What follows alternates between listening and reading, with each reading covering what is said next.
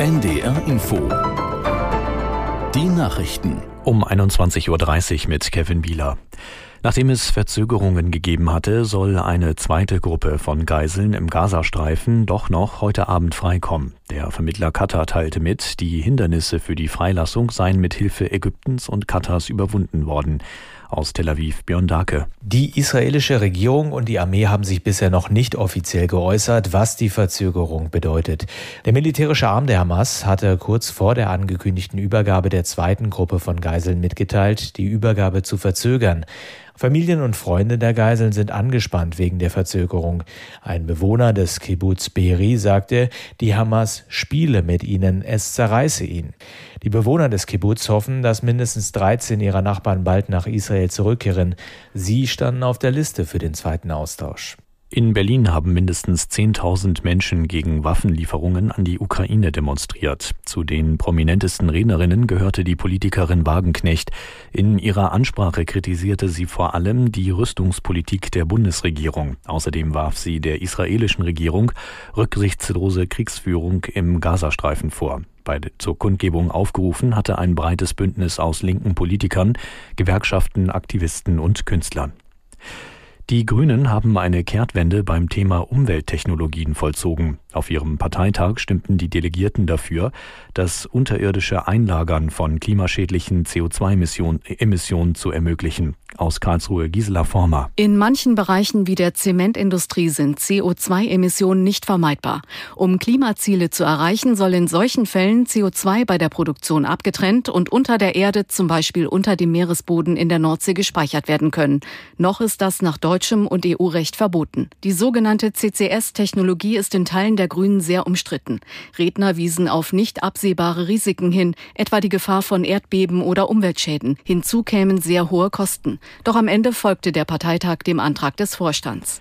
Zum Internationalen Tag gegen Gewalt an Frauen hat Bundesfamilienministerin Paus ein stärkeres Bewusstsein für häusliche Gewalt angemahnt. Jede dritte Frau müsse in ihrem Leben mindestens einmal körperliche oder sexualisierte Gewalt erleiden.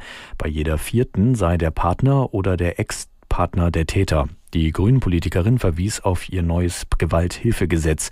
Damit soll noch in dieser Legislatur ein Rechtsanspruch auf Schutz und Beratung bei geschlechtsspezifischer und häuslicher Gewalt eingeführt werden.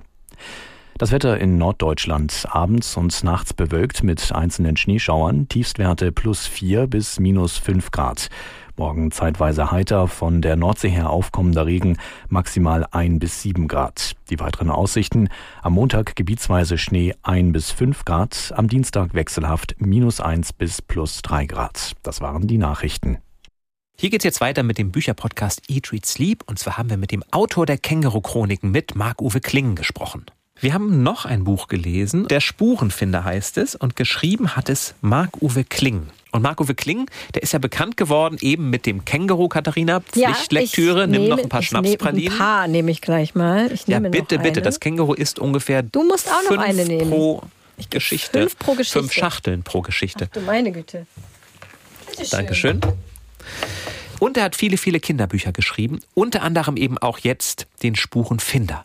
Es ist ein Fantasy-Mystery- Krimi, Thriller, so ganz genau möchte er sich selber auf das Genre nicht festlegen, aber es ist auf jeden Fall eine Geschichte, die in einer Welt jenseits der Ursachen spielt. Elos von Bergen ist ein berühmter Spurensucher und er hat sich mit seinen beiden Kindern, Zwillinge, nämlich Ada und Naru, in das kleine Dorf Friedhofen zurückgezogen, weil er als Spurenfinder einmal einen Nachtmagier entdeckt hat, der auf gar keinen Fall gefunden werden wollte und der wollte sich dann rächen und beinahe wären die Kinder ums Leben gekommen.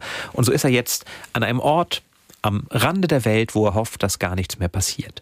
Aber wie es immer so ist, natürlich passiert etwas, denn es geschieht ein Mord und es finden sich dort merkwürdige Anzeichen, dass möglicherweise ein größeres Komplott dahinter steckt. Und so begeben sich Elos und seine beiden Kinder, die Zwillinge, die sich immer einmischen, auch zu den unpassendsten Momenten immer einmischen müssen, weil sie auch Spurenfinder werden wollen, auf den Weg, diesen Fall zu